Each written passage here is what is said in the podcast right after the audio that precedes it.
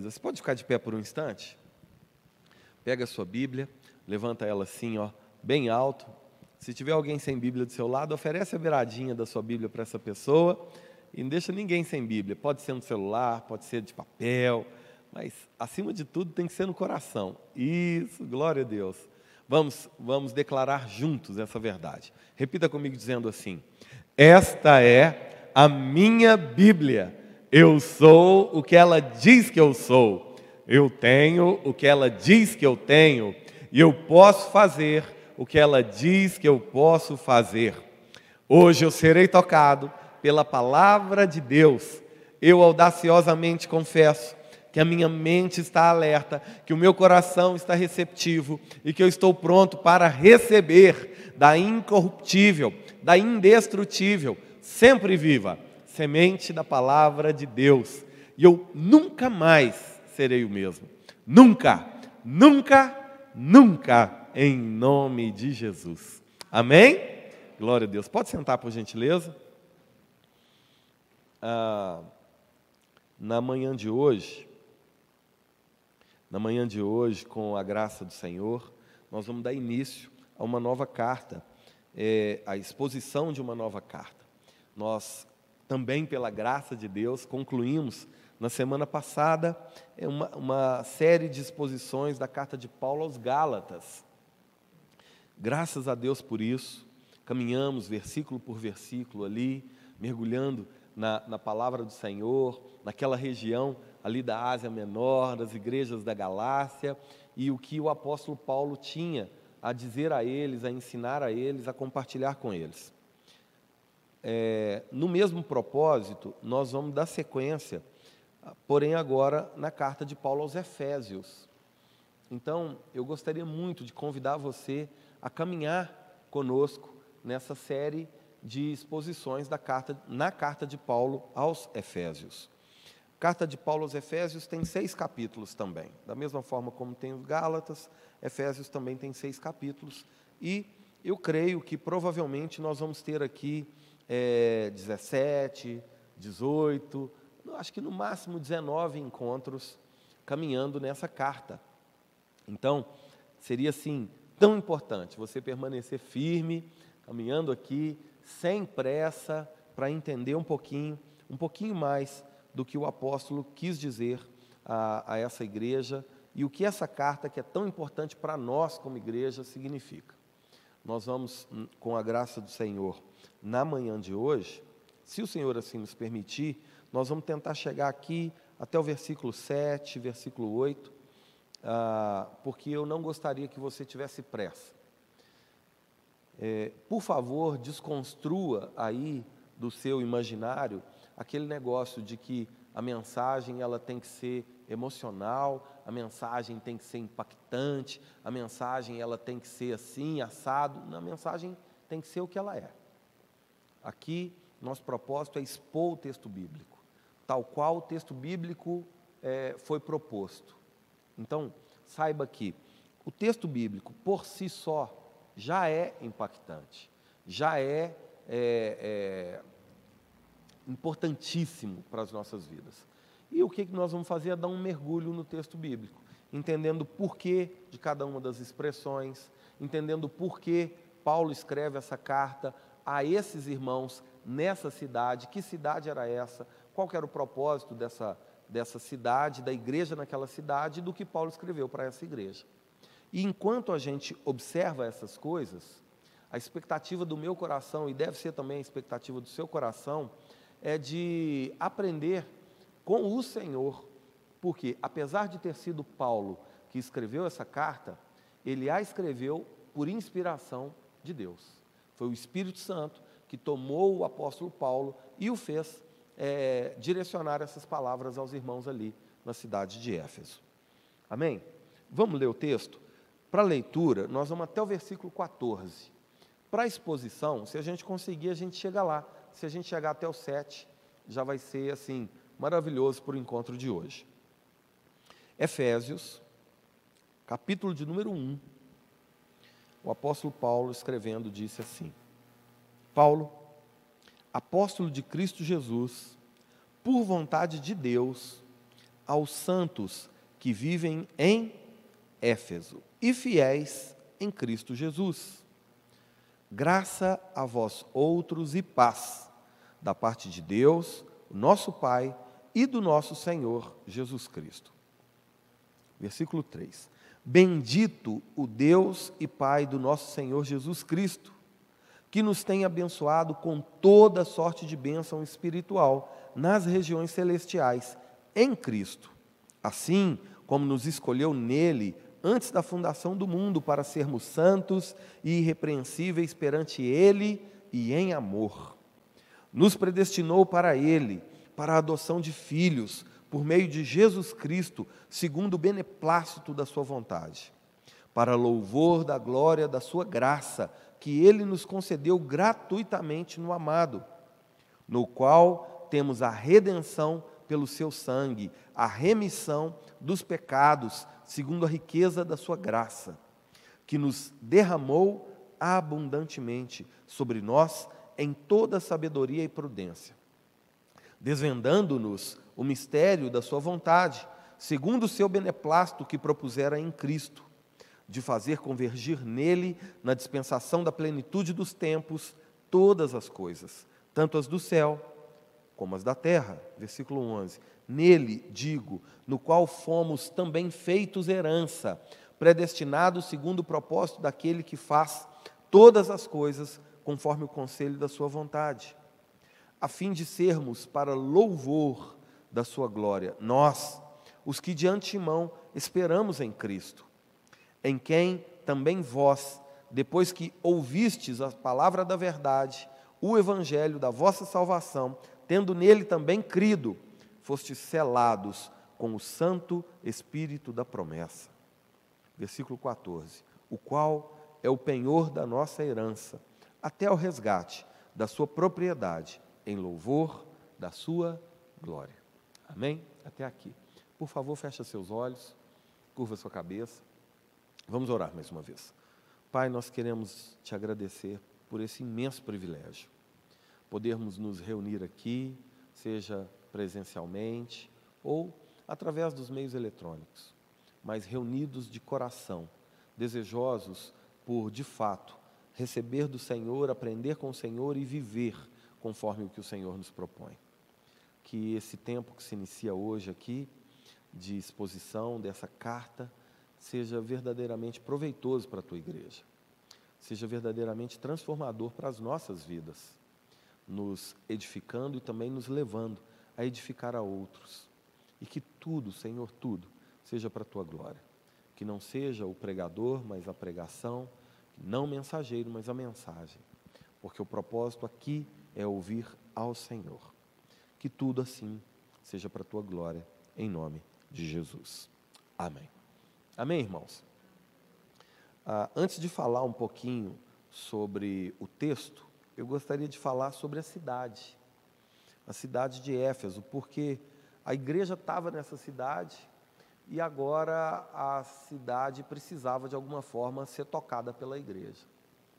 O que normalmente vinha acontecendo é que as igrejas que estavam sendo estabelecidas em regiões é, gentílicas, em regiões pagãs, em regiões idólatras, infelizmente, ao invés da igreja influenciar a cidade, a cidade estava influenciando a igreja.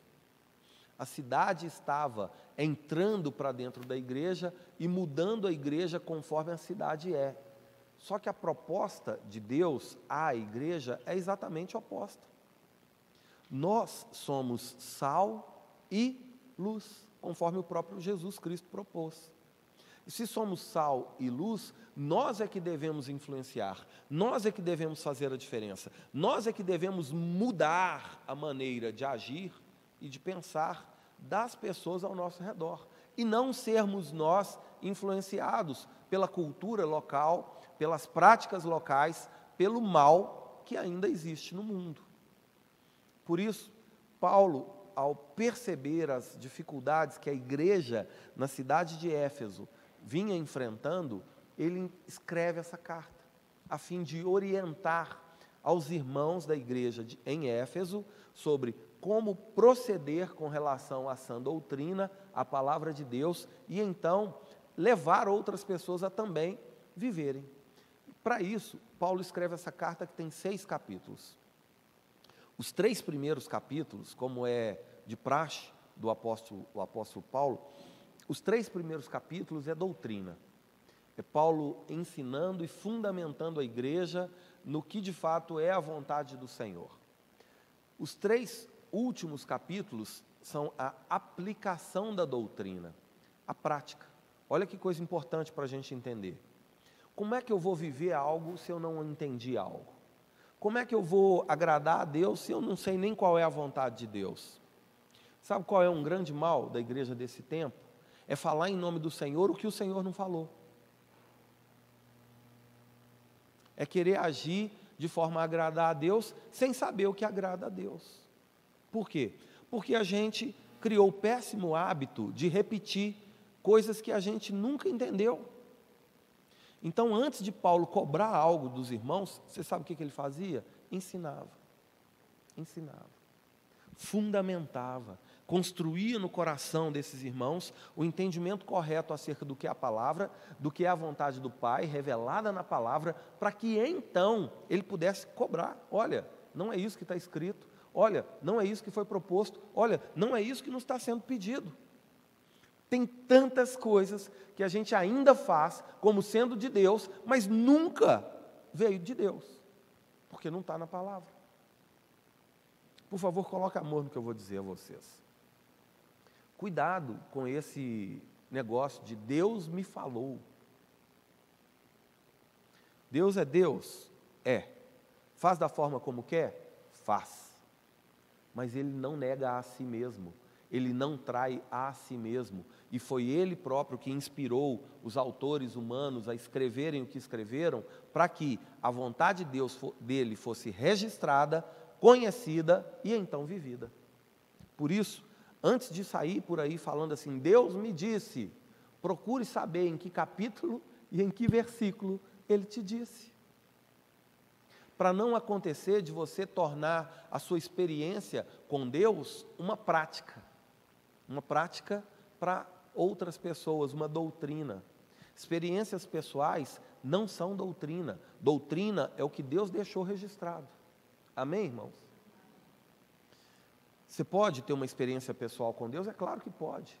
Você só não pode tornar isso aí como uma regra. Isso é pragmatismo, subjetivismo. Porque quando Deus falou com você, é algo que você entendeu, mas será que é o correto? Será que você entendeu certo? Por isso, essa carta, carta aos Efésios, é considerada como uma carta máxima da eclesiologia. Ou seja, a carta máxima, o documento máximo para a vida da igreja, onde doutrinas e fundamentos importantíssimos para nosso relacionamento como irmãos, ele, ele possa ser encontrado aqui. Amém? A cidade de Éfeso ficava situada na costa oeste da Ásia Menor. Éfeso era a maior cidade da região, um dos principais centros de comércio marítimo e rodoviário. Ah, era uma cidade muito próspera, uma cidade urbanizada, era a quarta maior cidade colônia do Império Romano. Roma considerava Éfeso a capital da Ásia Menor. Lembre-se que o Império Romano dominava todo o mundo antigo e o Império Romano estabelecia é, é, colônias em diferentes regiões e ali dessas colônias ele dominava toda, toda aquela região circunvizinha. Éfeso era uma cidade economicamente bem desenvolvida, estruturalmente bem desenvolvida e, consequentemente, era uma cidade que atraía pessoas de todo o mundo antigo para fazer comércio, para fazer negócio, para viver em uma cidade muito grande. E assim era a cidade de Éfeso. Éfeso também era uma cidade profundamente idólatra. Em Éfeso ah, estava um, um, dos maiores templos de adoração ah, ah, pagã do mundo antigo. Era um templo em homenagem à deusa romana chamada Diana, chamada Diana pelos romanos, ou Artemis, pelos gregos. A cultura greco-romana era muito misturada. Da perspectiva grega, da perspectiva romana, essa deusa era a deusa Diana, da perspectiva grega era a deusa Artemis, a mesma deusa. E em Éfeso estava um grandioso e suntuoso templo para adoração a Diana, a Artemis. Esse templo era tão grande e era tão é, suntuoso que foi considerado como uma das sete maravilhas do mundo antigo. E sabe o que acontecia em função desse grande templo em adoração a Diana? Peregrinos vinham para prestar culto a Diana, culto pagão, lá em Éfeso. Para que esses cultos aconteciam, era necessário uma estrutura muito grande. Então, era muito comum, em volta do templo, todo um mercado da fé montado ali. Venda de animais para sacrifício, venda de indulgências, venda de estatuetas, venda de souvenirs, é, coisas que é, os aproveitadores da fé não perdem. Então, é, o comércio se movia também em função do paganismo, da adoração idólatra. Isso do lado de fora do templo. Do lado de dentro do templo tinha uma legião de prostitutas templárias, sacerdotisas, que ficavam dentro do templo se prostituindo com os peregrinos, porque uma forma de adoração pagã era através das relações sexuais. Então, lá dentro do templo aconteciam orgias.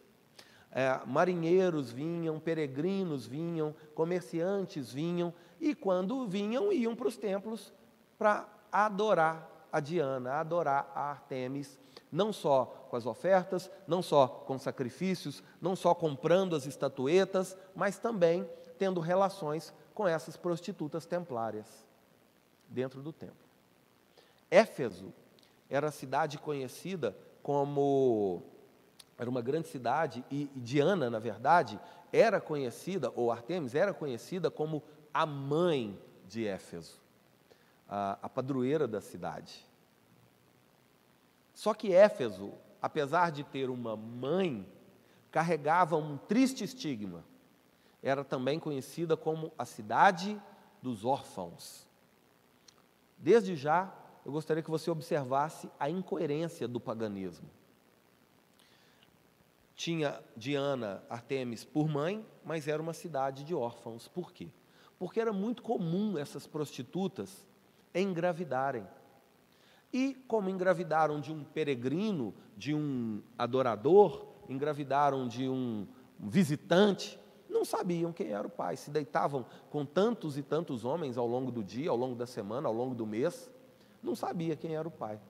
Então era muito comum também que essas prostitutas fizessem o seguinte: quando engravidavam e quando davam à luz para as crianças que não eram mortas, abortadas, aquelas que davam à luz, normalmente jogavam essas crianças para a rua.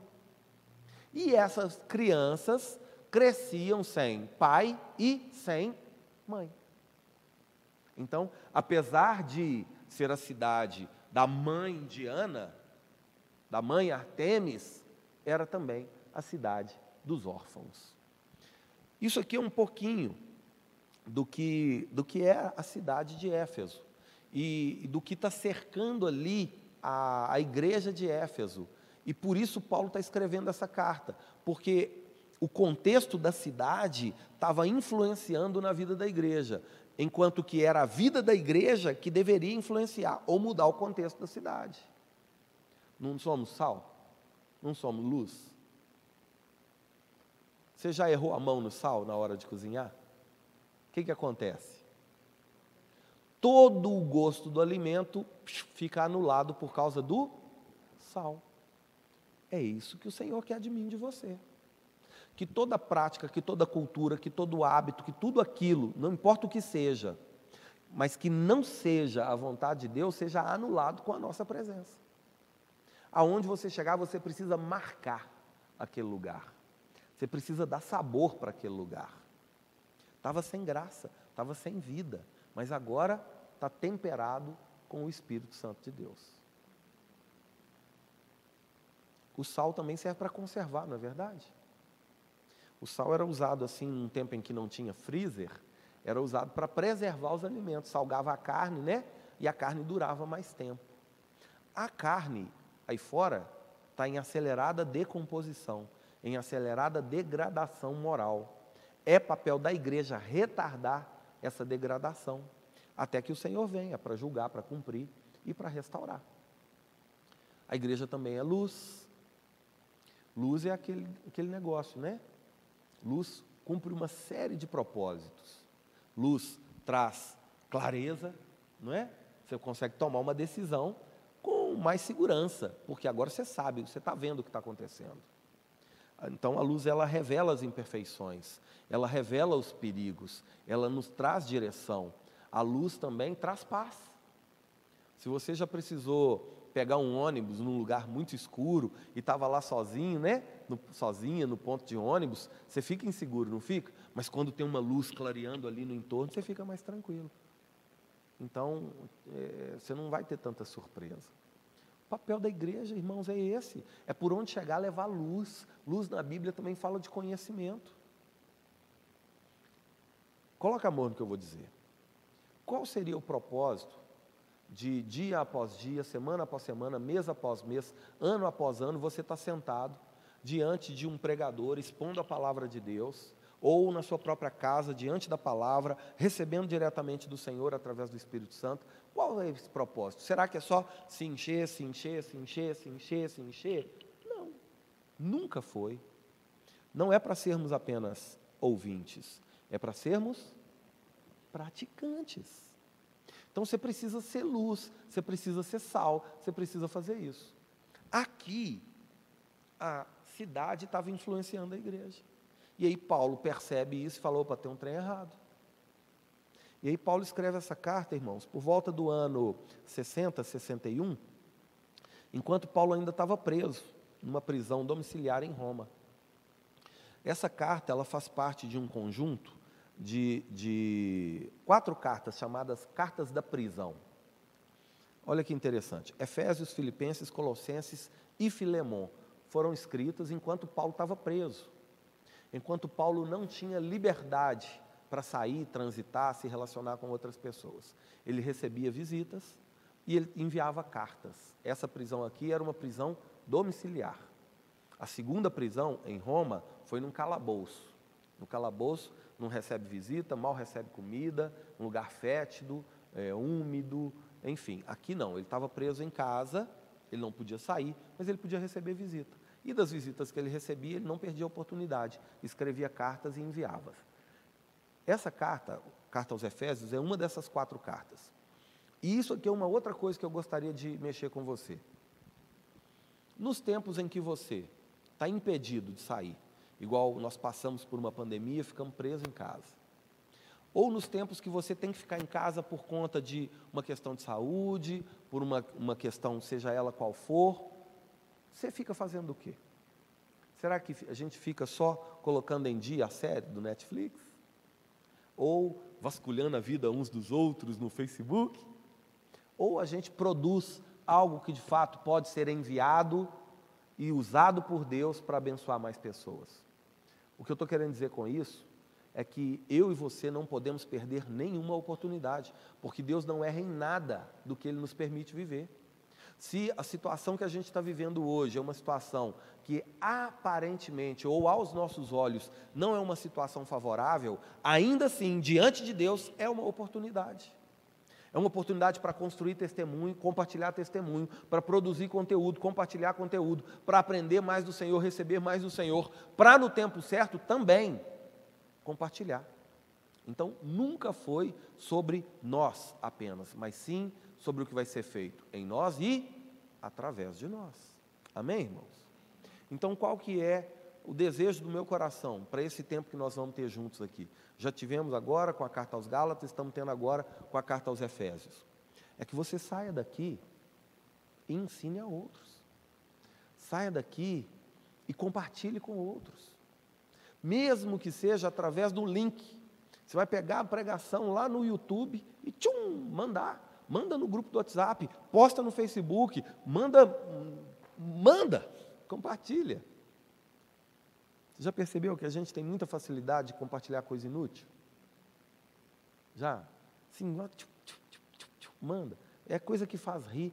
É, não é que é inútil fazer rir, não, mas inútil é tudo aquilo que vai ter fim. C.S. Lewis disse que tudo aquilo que não é eterno é eternamente inútil.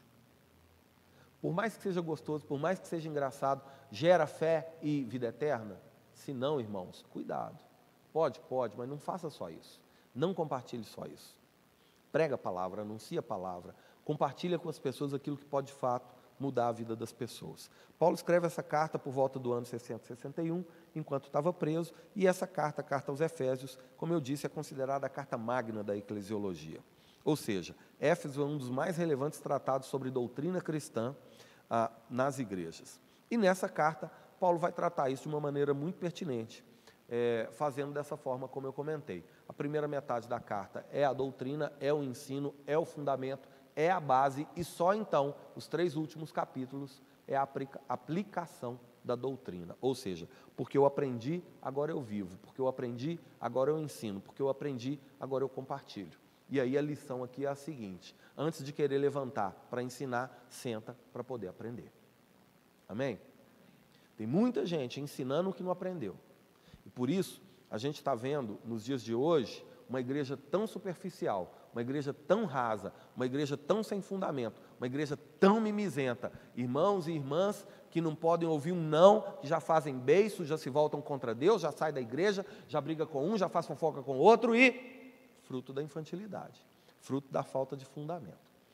Por isso Paulo escreve aos Efésios para mudar esse propósito. E aqui no capítulo 1, que é o que nós vamos começar a ver a partir de hoje, Paulo está fundamentando sobre o agir salvador de Deus em nós, através de Jesus Cristo. E como nele, Jesus, nós temos a remissão dos nossos pecados pelo seu sangue vertido em nosso favor. Isso, irmãos, sem que nós merecêssemos, demonstrando com isso, então, a própria graça de Deus sobre nós. Aqui tem três coisas fundamentais. Primeiro, que salvação é um ato de Deus. A salvação acontece através de Jesus Cristo. Nós precisamos ter fé em Jesus para sermos salvos.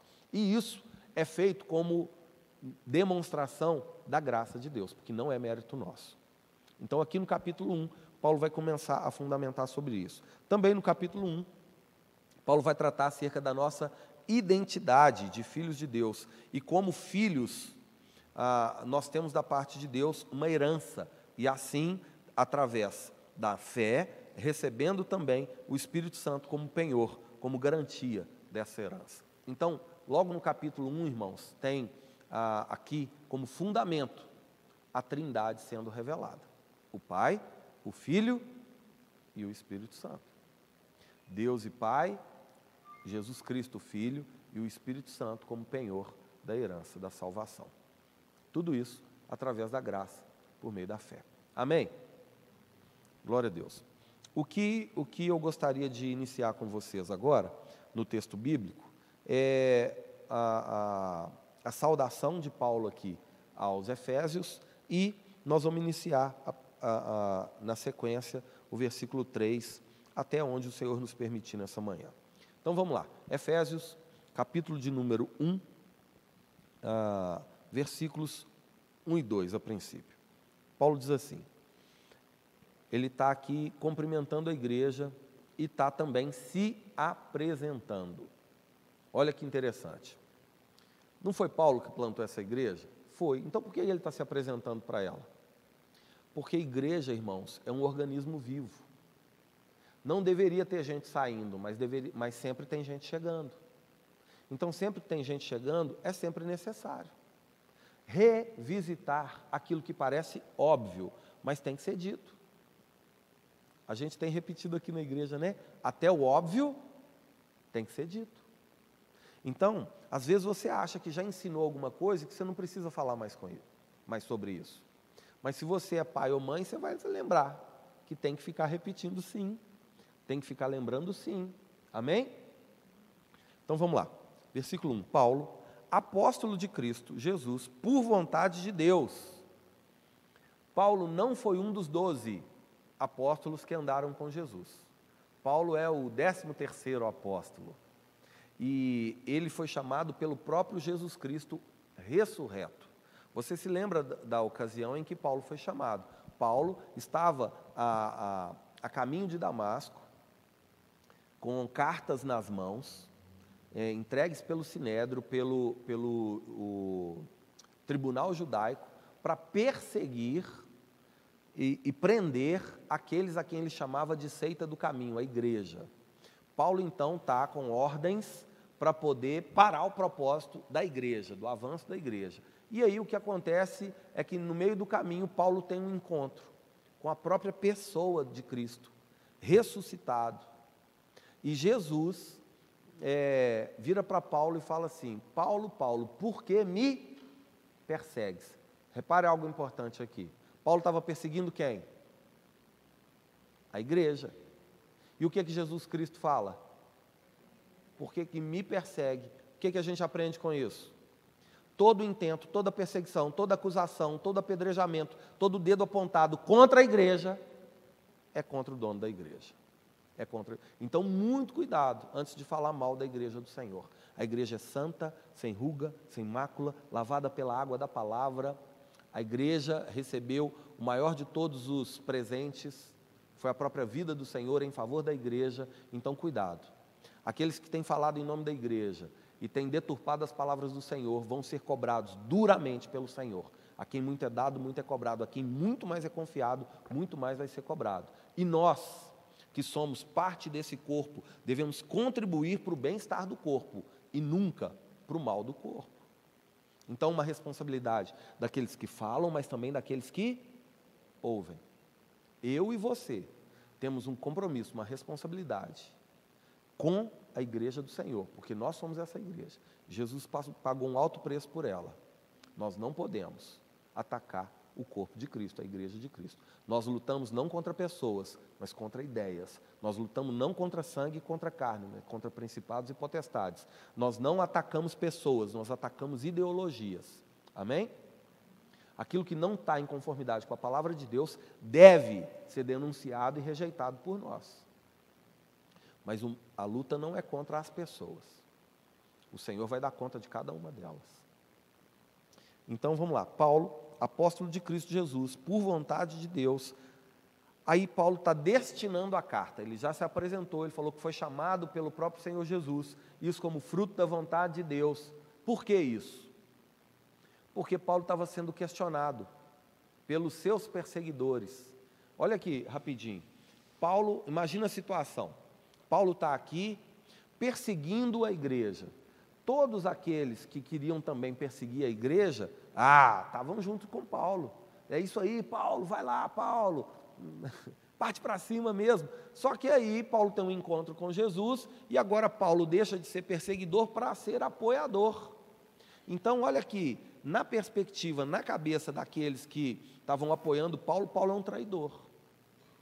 Então, muitas pessoas estavam usando a, a, a situação de Paulo para falar o seguinte: ele não é apóstolo de verdade, ele é, na verdade, um traidor do movimento judaico ou do movimento judaizante.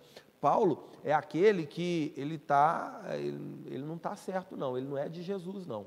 E aí Paulo está falando aqui, olha, fui chamado pelo próprio Jesus, pela vontade de Deus. E aí ele destina a carta. E aí ele endereça a carta.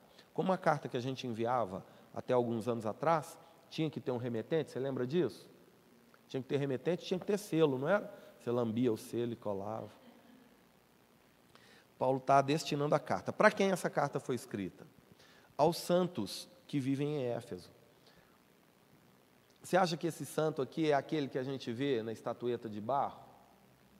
Que a gente vê assim, às vezes nas casas ou nos templos é, da Igreja Católica Apostólica Romana? Não, não é desse santo que Paulo está falando. Santo aqui significa separado, consagrado, retirado para a glória de Deus. Todos nós, irmãos, todos nós que tivemos um encontro com Jesus Cristo, somos santos. Nós somos feitos santos por Deus, estamos nesse, nesse processo da santificação todos os dias, mas já fomos separados. Não, não, não tem a ver com ter asa, não tem a ver com ter uma. Não sei como é que chama esse negócio. Isso, esse negócio aí. Não, não é isso. É ser separado. Eu gostaria que você não se esquecesse disso. O Senhor te separou. Te separou para a glória dEle. Te separou para ser igreja dEle. Para ser parte do corpo dEle. Para ser família. Amém? E, e ele está aqui numa figura de linguagem é, é, judaica, reforçando. Ele está dizendo duas coisas, ele está dizendo a mesma coisa de duas formas diferentes. Aos santos que vivem em Éfeso e fiéis em Cristo Jesus. Irmãos, olha aqui para mim, por gentileza. Quem são os santos e fiéis em Cristo que vivem em Éfeso? Essa pergunta é a base de toda a interpretação do resto do texto. É a igreja. Paulo está escrevendo não para todas as pessoas de Éfeso, mas para aqueles que entregaram os seus corações a Jesus Cristo e creem em Jesus Cristo como sendo o Filho de Deus e por creem assim têm vida nesse nome. Paulo está falando para aqueles que foram salvos pela fé. Paulo está falando para aqueles que se reúnem como igreja. Paulo está falando para aqueles que entenderam que a vida deles não é mais preciosa para eles mesmos, mas que eles agora vivem por Cristo, para Cristo. Paulo está falando para a igreja. Então, tudo que nós vamos ler a partir de agora tem a ver com a igreja. Todas as bênçãos que Paulo vai citar a partir de agora não são para todas as pessoas, são para aqueles que creem em Jesus Cristo. Aí, é, talvez sem correr o risco de parecer soberbo ou de parecer orgulhoso, mas, irmão, tem coisa que é só para a igreja, não é para todo mundo. Tem perseguição? Tem. Tem acusação? Tem. Tem uma série de dificuldades? Tem. Tem renúncia? Tem. Tem sacrifício? Tem. Tem luta? Tem. Prova? Tem. Misericórdia? Tá, tem tudo. Mas tem que ter algum benefício. E é disso que Paulo vai falar a partir de agora. Das bênçãos de Deus em Cristo Jesus. Para quem? Para a igreja. Fala assim, para mim. Amém? Glória a Deus. Então é isso que nós vamos ver a partir de agora. Primeira coisa que a gente precisa entender aqui é que tudo que vai vir a partir de agora está diretamente ligado a Cristo. Ou melhor dizendo, ao estarmos em Cristo. Então vamos lá. Versículo 3. Bendito o Deus e Pai do nosso Senhor Jesus Cristo, que nos tem abençoado com toda sorte de bênção espiritual nas regiões celestiais em Cristo. Deixa eu fazer uma, uma consideração aqui com você.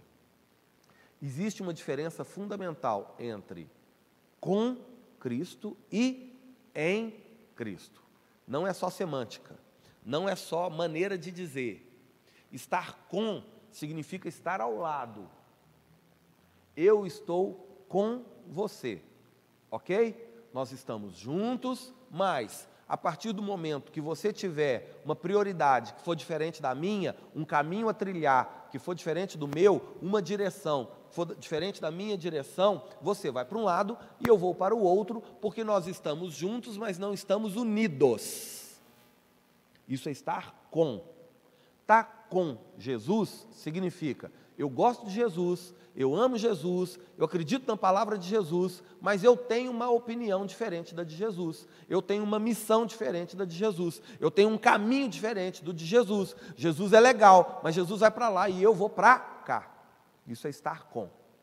Quando as ideias conflitam, quando os interesses são contrários, você segue para um lado, Jesus segue para o outro. Isso aí é estar com Jesus. Isso aí tira você aqui dessa equação. Isso aí tira você aqui das bênçãos que ele está propondo.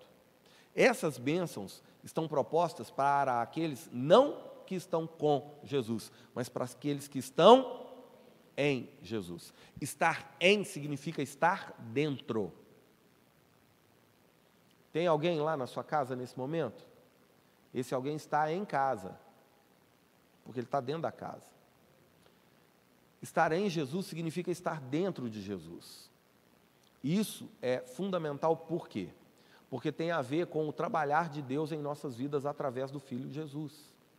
Estar em Jesus significa, quando Deus olha para mim e para você, Ele não nos vê mais como pecadores, como ofensores, como inimigos dele, Ele vê Jesus.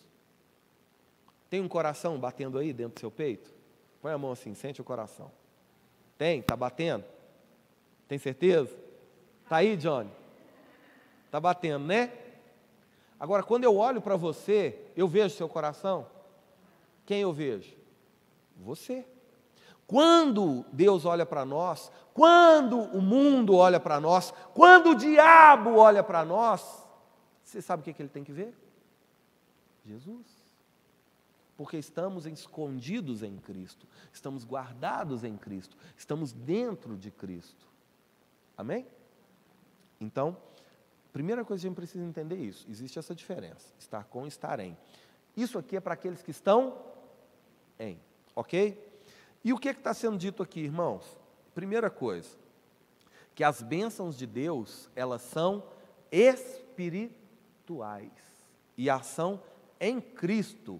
É em Cristo que recebemos as bênçãos de Deus, as bênçãos espirituais espirituais. Por que, que a gente precisa entender isso e por que, que Paulo está escrevendo isso? Lembra do contexto da cidade de Éfeso?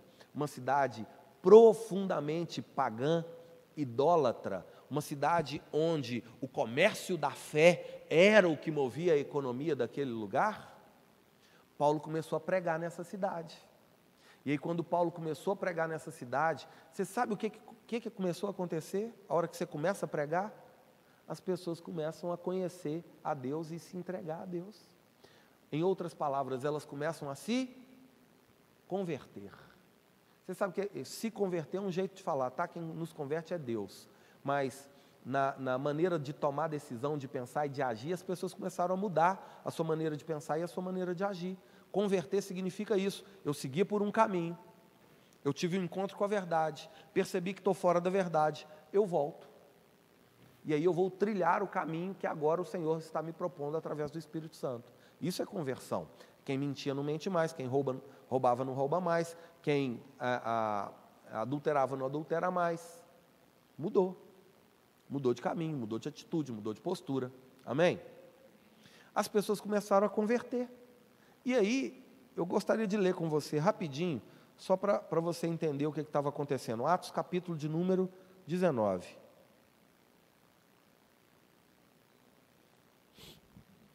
Olha só. Atos capítulo 19, a partir do verso 1. Aconteceu que, estando Apolo em Corinto, Paulo, tendo passado pelas regiões mais altas, chegou a chegou a Éfeso. E, achando ali alguns discípulos, perguntou-lhes: Recebestes porventura o Espírito Santo quando crestes? Ao que lhe responderam: Pelo contrário, nem mesmo ouvimos que existe o Espírito Santo. Então Paulo perguntou: Em quem, pois, fostes batizados? Responderam: No batismo de João. Disse-lhes Paulo: João realizou o batismo de arrependimento, dizendo ao povo que cresce naquele que vinha depois dele, a saber, em Jesus. Eles, tendo ouvido isso, foram batizados em o nome do Senhor Jesus. E impondo-lhes as mãos, Paulo veio sobre eles, ah, impondo-lhes as mãos, Paulo, impondo-lhes Paulo as mãos, veio sobre eles o Espírito Santo tanto que falavam em línguas como profetizavam, e eram, eram ao todo uns doze homens. Você sabe o que começou a acontecer a partir daí, lá na cidade de Éfeso? Quando esses homens, agora cheios do Espírito Santo de Deus, esses homens agora direcionados por, por esse Espírito, cheios de fé e cheios do Espírito, eles começaram a compartilhar também com outras pessoas. E aí sabe o que, que começou a acontecer? Aqueles que se prostituíam pararam de se prostituir. E isso aí começou a gerar um impacto lá dentro do templo. Aquelas prostitutas pararam de receber, porque pararam de ter clientes, começaram a parar de ter clientes. Você sabia que uma conversão genuína tira você da prostituição? O que mais começou a acontecer? Como eles não iam mais ao templo para poder prostituir, eles não participavam mais daquele comércio ao redor do templo. Pararam de comprar as estatuetas.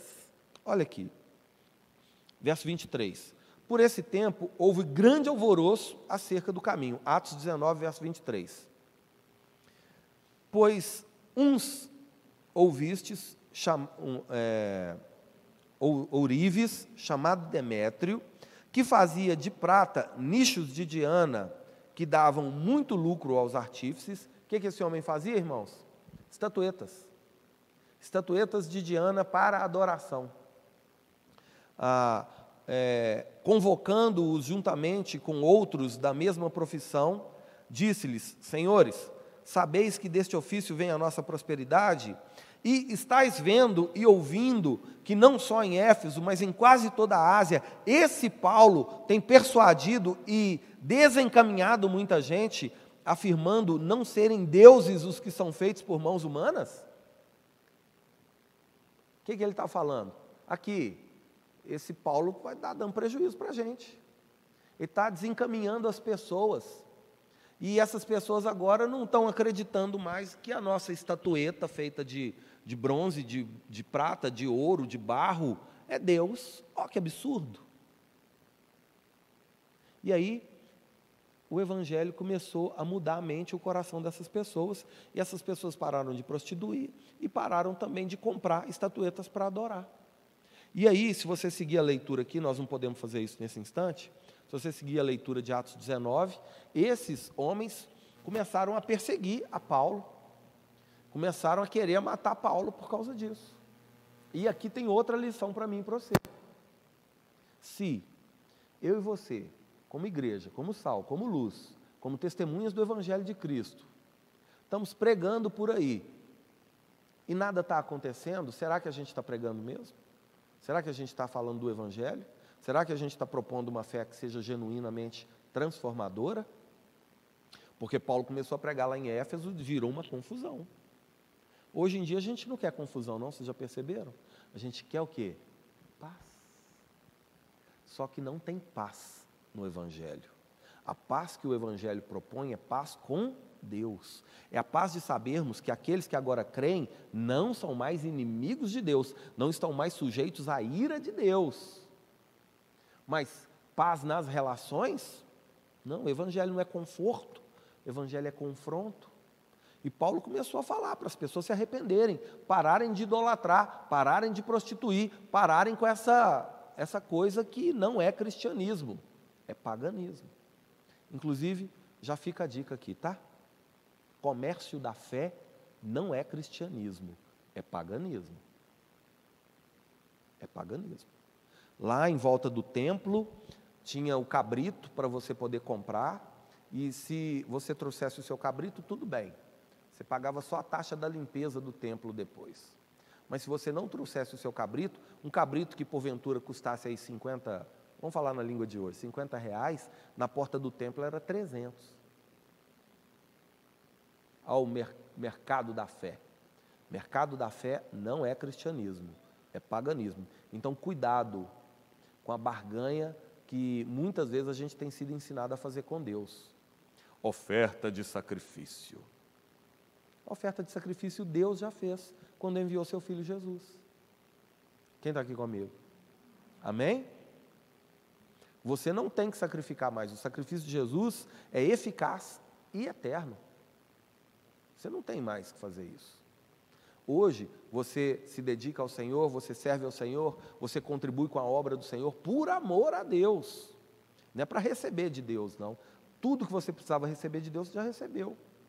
Perdão dos seus pecados, foi recebido como parte da família, recebeu com isso uma nova natureza, agora é filho de Deus, está salvo para viver a glória eterna ao lado do Pai. O que mais que você quer?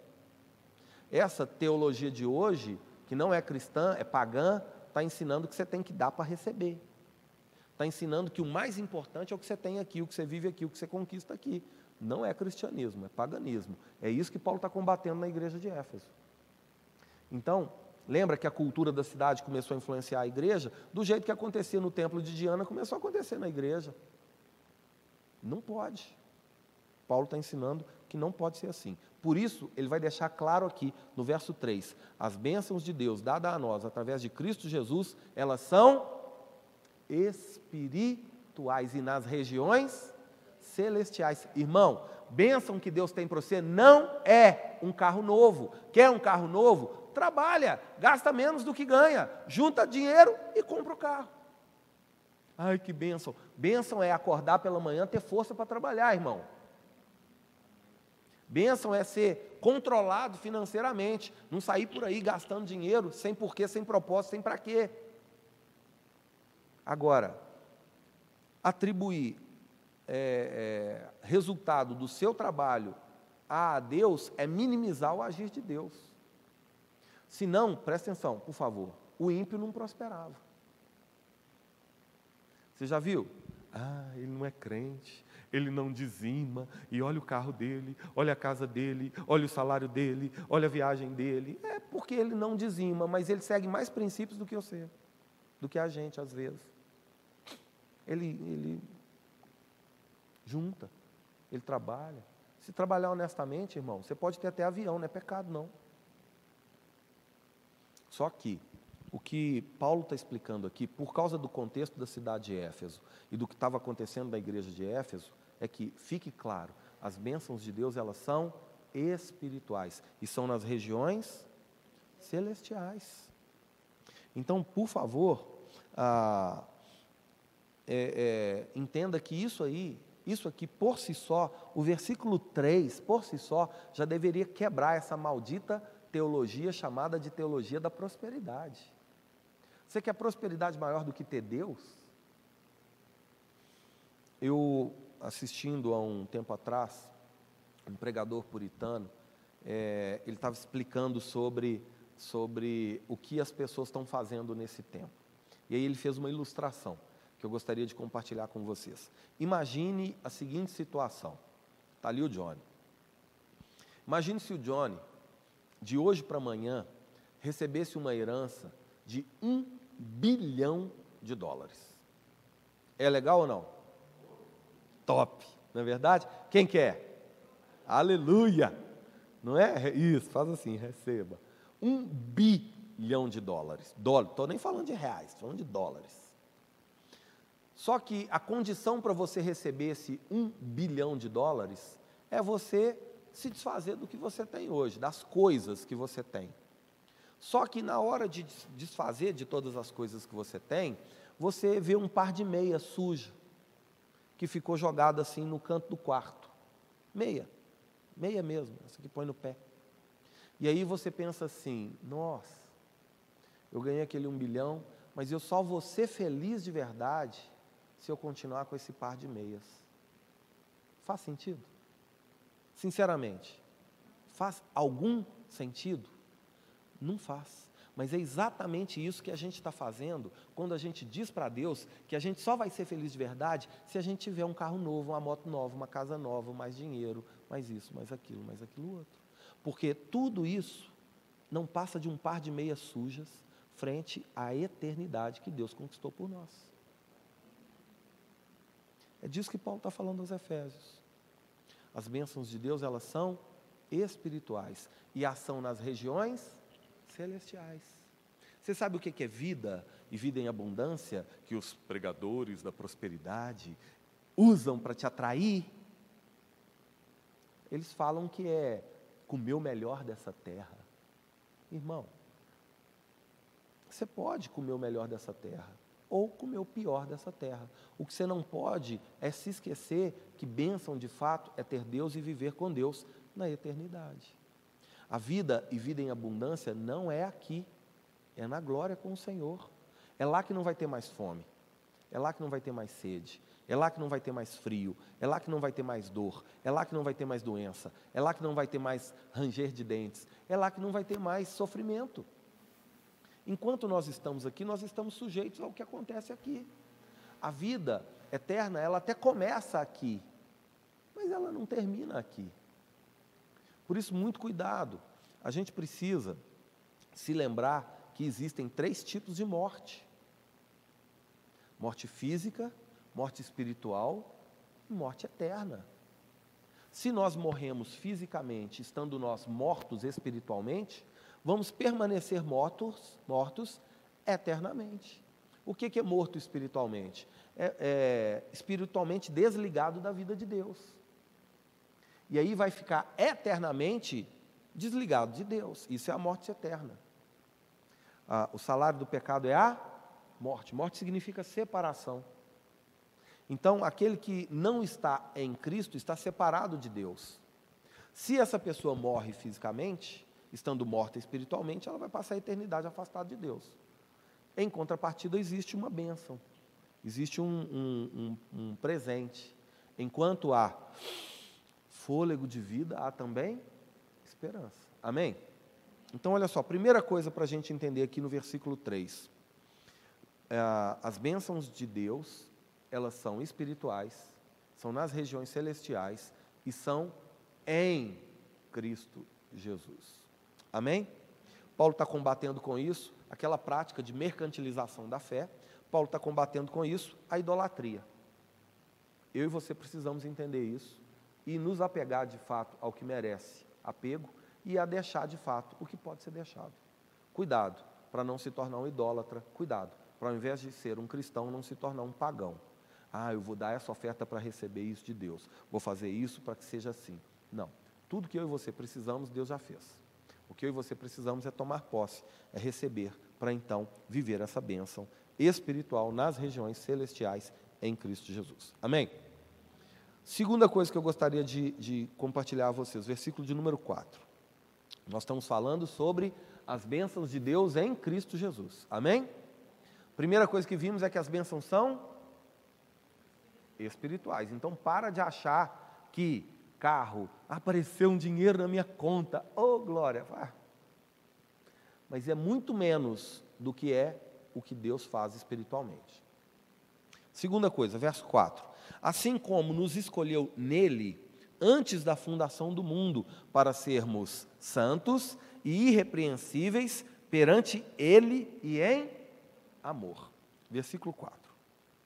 Segunda bênção de Deus, dada a nós, ofertada a nós graciosamente através de Jesus Cristo. Em Cristo, eu e você fomos feitos santos e irrepreensíveis.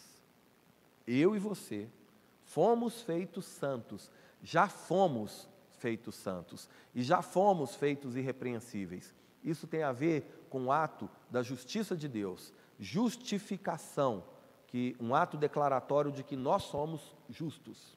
E agora nós podemos nos aproximar de Deus sem medo, sem culpa, sem sentimento de inferioridade, como se o pecado nunca tivesse existido. No versículo 4, Paulo está combatendo a idolatria está combatendo o paganismo, está combatendo a promiscuidade, está combatendo a prostituição. Lembra que os adoradores lá em Éfeso adoravam a Deus através da idolatria? As deusas, aos deuses, através da idolatria, do paganismo, através da promiscuidade sexual? Aquele que é santo não se contamina mais com essas coisas. Então, preste atenção, por favor. Versículo 4: Assim como nos escolheu nele, antes da fundação do mundo, para sermos santos. Santo é aquele que é separado, não é isso? Então, olha só: a, a morte é separação, mas santo também é separação. Só que são separações diferentes. Uma é para longe e a outra é para perto. Amém? A morte aqui, ó, a morte nos separa de Deus. A santificação nos aproxima de Deus e nos separa do mundo. Ok? Amém?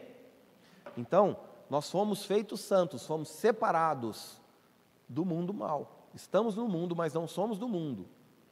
E por isso não precisamos nos alegrar com as coisas do mundo. Nós podemos sim viver sem idolatria, sem promiscuidade, sem prostituição, sem avareza, sem lascívia, nós podemos sim. Porque desde antemão, desde a fundação do mundo, Deus já nos separou para isso. A grande questão é se estamos com ou em Cristo. Se a gente tiver com, a gente não dá conta não. Mas se a gente tiver em como Cristo venceu o mundo, em Cristo, eu e você somos mais do que vencedores. Amém? E olha só. Ah, Éfeso era uma cidade muito idólatra, muito pagã, muito promíscua. Paulo está ensinando aqui que a igreja não. A cidade pode ser, mas a igreja não. A igreja é santa. A igreja não vive as práticas culturais da cidade. O que estava influenciando a igreja deve parar de influenciar a igreja e começar a ser influenciado pela igreja. Em outras palavras, quando você chegar lá na sua casa, a santidade de Deus chegou na sua casa. Quando você chegar no seu local de trabalho, a santidade de Deus chegou naquele local de trabalho. O local está em trevas. A luz chega, o que, que acontece com as trevas? Sai. Amém? Então, Paulo está falando aqui: não sejam mais influenciados, comecem a influenciar. Versículo 5, para a gente ver a terceira bênção de Deus em Cristo Jesus. A primeira é isso que todo mundo falou, né? Todo mundo está lembrando aí. A primeira é: as bênçãos são espirituais. A segunda é que em Cristo nós somos feitos santos e irrepreensíveis. Terceira bênção, versículo de número 4. Versículo de número 5, perdão. É, nos predestinou para Ele, para a adoção de filhos, por meio de Jesus Cristo, segundo o beneplácito da Sua vontade Irmãos, antes de você olhar para esse verso e entrar naquela discussão da predestinação, se foi eleito, se não foi eleito, se foi escolhido, se Deus faz acepção, isso não é isso que está sendo proposto aqui. Tem algo muito mais importante, tem algo muito mais profundo, tem algo muito mais relevante sendo dito aqui. É, é só para responder a questão da predestinação, lembra para quem Paulo está falando. Paulo está falando para quem? Para a igreja. Quem foi predestinado então? A igreja. É a igreja que foi escolhida por Deus desde antes da fundação do mundo para as bodas eternas ao lado do noivo. Todo aquele que por meio da fé passa a ser igreja, passa a estar incluído nessa promessa. Amém? Mas não é isso o mais importante desse versículo 5 a bênção de Deus em Cristo Jesus, que foi proposta a nós, é que em Cristo nós fomos feitos filhos de Deus. Ah, talvez você não entenda a relevância disso como os efésios entenderam. Lembra que Éfeso tinha por mãe Diana, Artemis, mas ao mesmo tempo Éfeso carregava o estigma de ser a cidade dos órfãos que, que Paulo está dizendo aqui? O paganismo te deixa órfão, mas o cristianismo te dá um pai. Você não está sozinho. Você tem um pai. Talvez você não tenha mais familiares nessa terra. Talvez você não tenha mais o seu papai e a sua mamãe do seu lado. Mas você tem um pai que é eterno e que eternamente te amou e que eternamente vai te amar. Você não está sozinho. Você tem um pai. Em Cristo você foi feito filho de Deus, filha de Deus. Isso, para os Efésios, irmãos, tinha que fazer uma diferença muito grande. A cidade dos órfãos agora tem um pai. Para todo aquele que crê em Jesus Cristo, lhes foi dado o poder de serem feitos filhos de Deus. Amém? Diana ou Artemis não podiam fazer isso. Jesus Cristo faz. Prepara o caminho de volta para Deus. Nos gera uma identidade de filhos de Deus. Guarda algo no seu coração. Talvez você possa pensar assim: você não consegue agir como filho de Deus. Só que, deixa eu te fazer uma pergunta. Quando você ah, nasceu, você fez alguma coisa para nascer do seu pai e da sua mãe? Você fez alguma coisa para nascer? As suas atitudes foi que fizeram você merecer nascer? Sim ou não? Claro que não. Então, você não nasceu por algo que você fez. Você nasceu por algo que seus pais fizeram, ok? Por causa das suas atitudes, você deixou de ser filho do seu pai e da sua mãe em algum momento? Não. Porque não foi por merecimento, não foi por mérito, também não é por demérito que você perde a filiação. Agora repare, Deus, você pode não sentir filho de Deus ou, ou conseguir agir como filho de Deus, mas Deus sempre vai usar a sua identidade para mudar o seu comportamento. Porque você é filho de Deus, você agora pode agir como filho de Deus. Você não age como filho de Deus para ser filho de Deus. Porque você é filho de Deus, Deus usa a sua identidade de filho para mudar o seu comportamento, ok? Mas e o diabo? O diabo usa o seu comportamento para fazer você ter dúvida da sua filiação com Deus. Entendeu a diferença? Então se apegue ao que Deus diz e não ao que o diabo diz. O que Paulo está falando aos Efésios aqui é o seguinte: vocês são filhos de Deus por aquilo que Deus fez por vocês. Através de Cristo Jesus existe filiação. Através de Cristo Jesus vocês não são mais órfãos. Amém? Ah, versículo 6, quarta bênção. Eu acho que nós vamos parar por aqui hoje, tá, pessoal? E aí a gente continua na semana que vem. Versículo 6. Nós estamos vendo aqui as bênçãos de Deus em Cristo Jesus. Você consegue citá-las? Primeira, as bênçãos elas são espirituais. Quando a gente lembra disso, a gente para de correr atrás do vento. Quando a gente lembra disso, a gente não fica triste porque não recebeu uma promoção. A gente não fica triste porque não conseguiu comprar um carro que queria. A gente não fica triste porque não conseguiu jantar no restaurante tal. A gente fica feliz porque é miojo. A gente fica feliz porque ah, não tem grana para um ônibus, mas tem perna para andar. Quem está entendendo? E aí nós vimos também a segunda bênção que em Cristo nós somos feitos santos e irrepreensíveis. Porque Cristo nunca pecou. Então Cristo é de fato aquele que não tem do que ser repreendido. E estando nós em Cristo, como o coração, o coração não, senão fica muito coach. O rim de Jesus, né? Ah, eu querer crescer tanto também, né? O baço, ali como um órgão, como dentro de Jesus, nós desfrutamos daquilo que Jesus conquistou. Somos santos e irrepreensíveis. Terceira bênção, talvez uma das mais lindas desse texto, é que em Cristo eu e você não somos mais órfãos. Nós temos um Pai. Nós agora somos filhos de Deus. Tudo como resposta a, ao contexto da cidade de Éfeso que estava atacando a igreja. E por último, é, para nós nessa manhã, versículo de número 6. Outra bênção de Deus em Cristo Jesus.